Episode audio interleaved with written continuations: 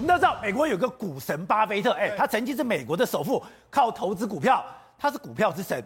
可是这个巴菲特的后面有一个重要的军师孟格，他的好朋友，号称是把他从猩猩变成人类的，就没有想到这个孟格最近在中国的股市栽了一个大跟头。对，栽了大跟头了以后，他认赔杀出。如果连孟格都认赔杀出，代表现在。中国的经济对真的很惨吗？对孟格来说的话，他是个非常厉害的这个总经研究员，他甚至是非常厉害的价值投资家专家。他去年从一开始看好中国股市，就像他去年呢连续买了三次的这个阿里巴巴。如果你看好中国的话，那一定买阿里巴巴。你看他第一次买了十六万股，第二次买了十三万股，在除以去年第四季的时候，哎，股价跌的时候，他又买了三十万股，还加码三十万，前前后后一共买了六十万股左右的这个阿里巴巴的股票。然后因为平均成本价在这些地方两百。二十六块、一百九十一块，还有一百五十五块，我就直接给他算，他三次买下来的话，一共买了约莫是一点一亿美金左右的这个价位。结果你知道买了这么多之后，结果你知道现在阿里巴巴跌到的，跌到剩下一百块美金了。哦、跌到剩下一百块美金的时候，他现在市值这样六千万，六千万的话，等于是他在这一档这个阿里巴巴，他就赔了五五千万美金，约莫是腰斩的一个局面啊。孟格哎，对，因为我要是那美国作为投资的人，对，居然在阿里巴巴赔了一半。对那因为为什么会这个登上媒体的版面，就是因为他在三月底受不了了，他把这六十万股卖了一半，卖了三十万股，当时还卖了一百零八块哦，幸好他卖的早，不然现在跌到九十九块，他又要赔更多。所以呢，从阿从孟格他杀阿里巴巴，就告诉你说，哎，他是价值投资，照理说你要买更多，他现在在砍，告诉你什么，未来可能会有更差的局面。所以说。孟格现在在卖中国股票，卖阿里巴巴股票，对，他已经完全不看好了。是中国的股票。只会更惨吗？对，为什么？因为事实上，目前为止来说的话，中国大陆来说，它这个压力非常大。第一个，那不断的在砍这个互联网的公司，像那京东方这几这些公司，哎，去年都传出，哎，今年都传出来可能裁员百分之十嘛。所以你看，它失业非常严重，失业非常严重的话，它目前整个内内需的消费是相当的下滑，因为还要封城。那封城，那目前为止，宝杰，那根据这个国外媒体的统计，现在到底有多少人被封城？你知道吗？约莫是四亿人口哦，四亿人口它占中国 GDP 的百分之四十五啊。你都被封住了，那你消费力一定会往下滑嘛？好，那你消费力往下滑之后，因为你被封住之后，你有可能出来买房地产吗？不可能嘛！所以那中国房地产第二月的这个销售额比去年你知道衰退多少？百分之五十哎，销房地产的销售额衰退。你如果连房地产都这样子消退，那其他还得了？所以就很惨嘛，疫情啦，然后加上债务这个上升，所以为什么蒙哥会不看好？他显然也知道说，糟糕，这个绝对是一个非常不好的这个警讯会出现。所以现在中国的清零。把自己的经济都快清掉了。好，那除了这个之外，那现在他们又出现没有？我刚才不是讲嘛，互联网公司开始在这个裁员。哎，裁员的时候，你知道，你接到通知不是裁员通知，叫做毕业通知。哦，他说，哎，亲爱的，你从这个我们的京东啊顺利的这个毕业，毕业，感谢你一路的相伴啊。哎，这个。搞什么？你明明就是把我 fire 掉，那你也用这样？事实上，很多他大概每一个事业体，每一个事业体大概裁了百分之十到百分之三十左右，这样很多哎、欸，很多啊，甚至还有、这个，而且这都是高薪的位置，对啊，很多都被裁掉。哎，不只是有这样啊，你看这个是哔哩哔哩，哔哩哔哩也是一样。他说啊，哔哩哔哩毕业日各项事事宜的这个指引，他不跟你说你是被 fire 掉，就是说你又从我们这边毕业了。那事实上很多公司都是这样，被裁员，被裁员的话，嗯，这是一个叫做有赞通有赞公司，有赞科技，它被裁员两千多人，全部都被。裁员光光，裁了百分之五十，一半都这样裁掉。所以现在很多中国的高科技业者是在成群结队的在裁员，这些都是高薪的工作。你就知道说中国的高薪工作到底会损伤多少？哎，所以这样，所以中国进入一个可怕的死亡循环。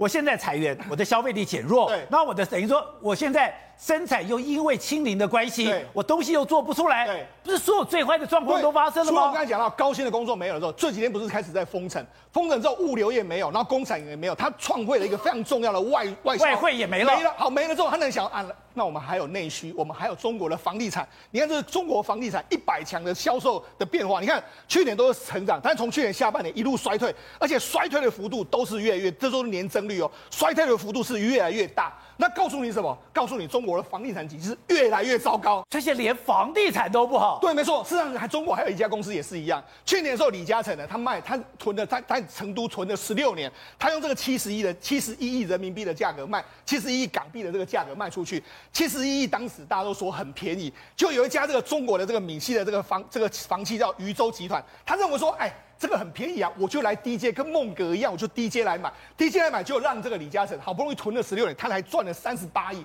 这个算是李嘉诚赚的非常少的一个事业体。哦、他离场之后，结果宝洁你知道吗？事实上，这个渝州集团以为说我接到一个好东西，就没有接到好东西之后，中国房地产价格就开始跌，开始跌之后呢，因为他当时接手的话，大概每一平在是一点六万左右，就没想到这个政府就说了，哎，我们设定一个上限，你只能够卖一点五万。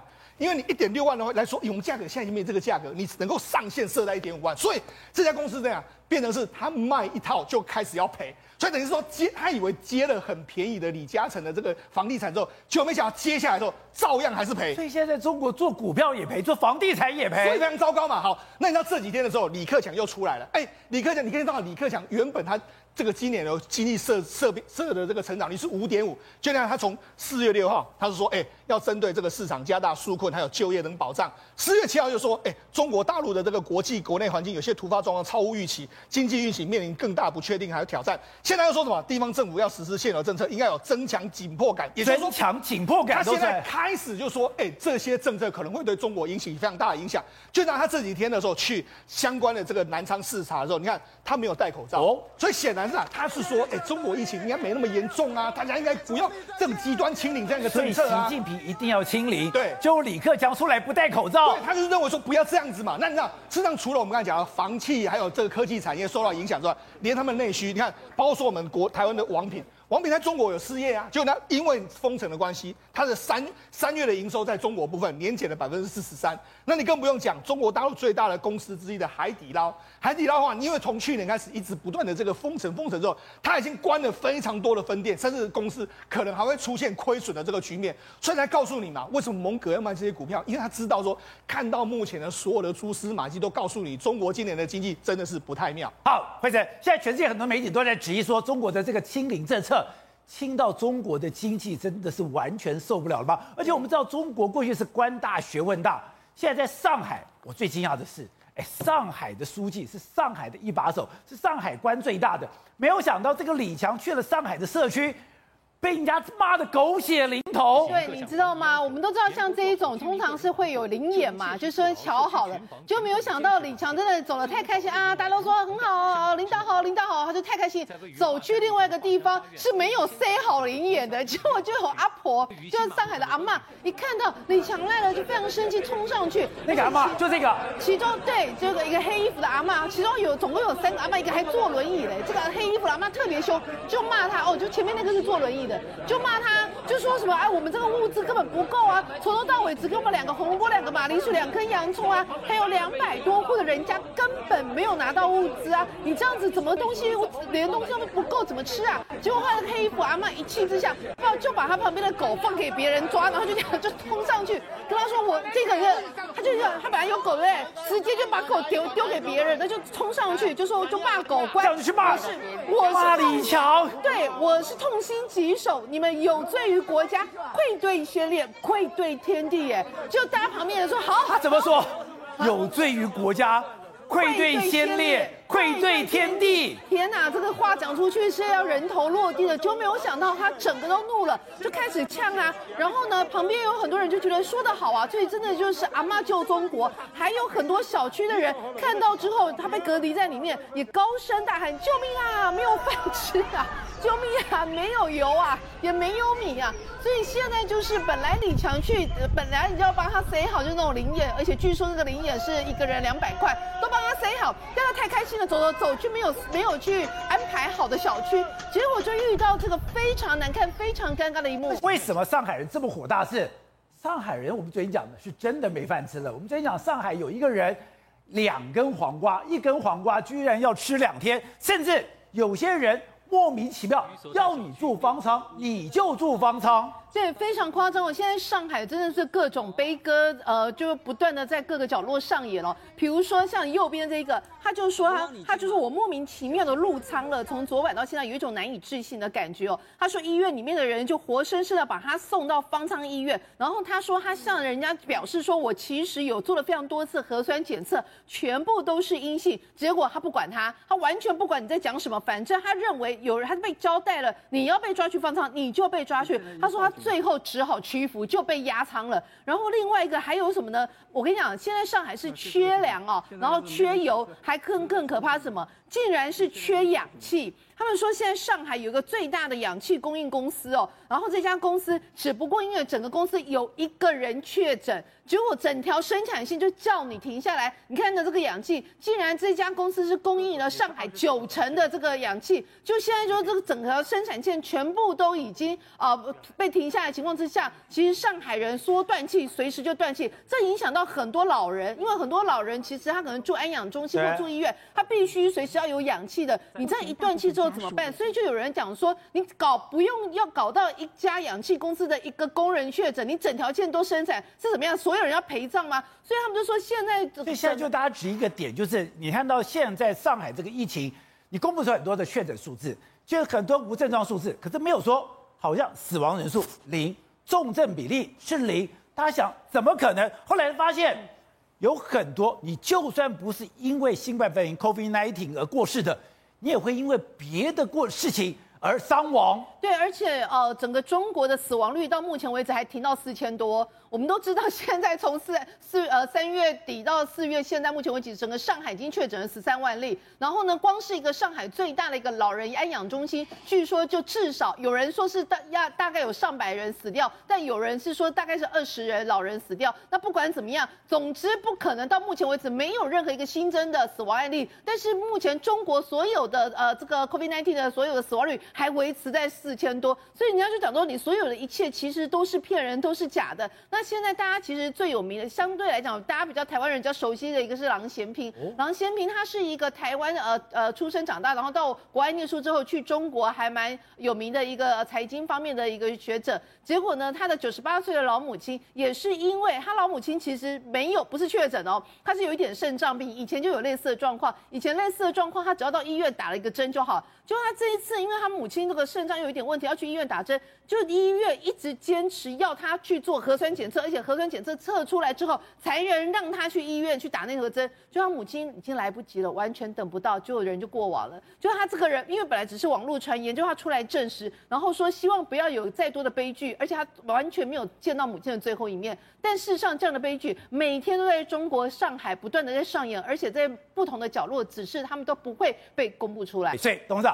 上海没想到这个火越烧越旺了。上海这个问题也非常严重，因为上海从有历史以来从来没有发生过说上海人没有东西吃这件事情，从来没有过。上海现在我大概大概简单讲一下什么情况呢？因为它已经封城将近有两个礼拜时间了，所以很多的外面供应的货车，有蔬菜的，有什么鸡鸭鱼肉各种供应的，在路上就被阻拦了，进不来，进不来了，进不来。现在路上阻拦。堵住这些这些车辆的数量不断的在增加，所以它分配整个就出问题了。它只有一种分配方法，就是给政府，政府分配给老百姓。对。那这个分配是什么分配？那不是回到人民公社时代的分配吗？那你这个分配已经机制混乱了嘛？原来是怎么分配？原来是经过市场来分配，所以大家都可以分配到东西。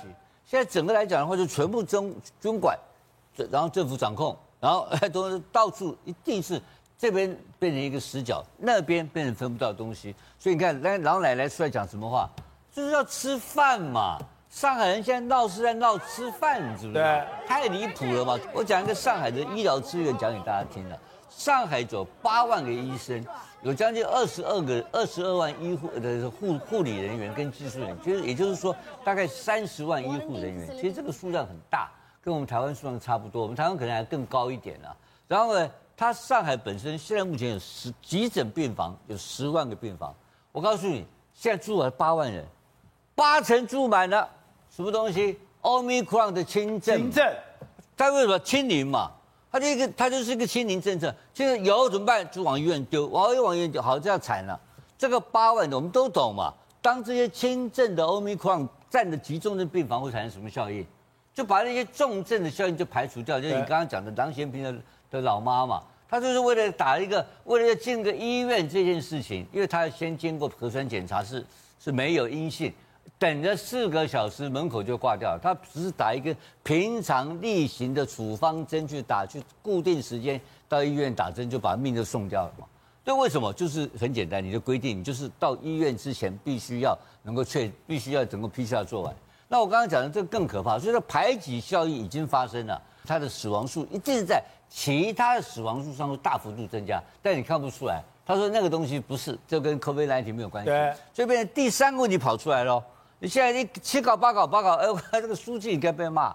那骂完之后，本来是内定做什么的？总数总理的。总理的，总理现在变成总不理了吧？他快总总理没有希望了吧？然后你今天看到更荒谬的，习近平去哪里了？三亚。呃，对，去三亚看什么？他就看这个那个粮食的种子，种子看农业的基础，这个不像话嘛？所以整个是大陆已经崩盘。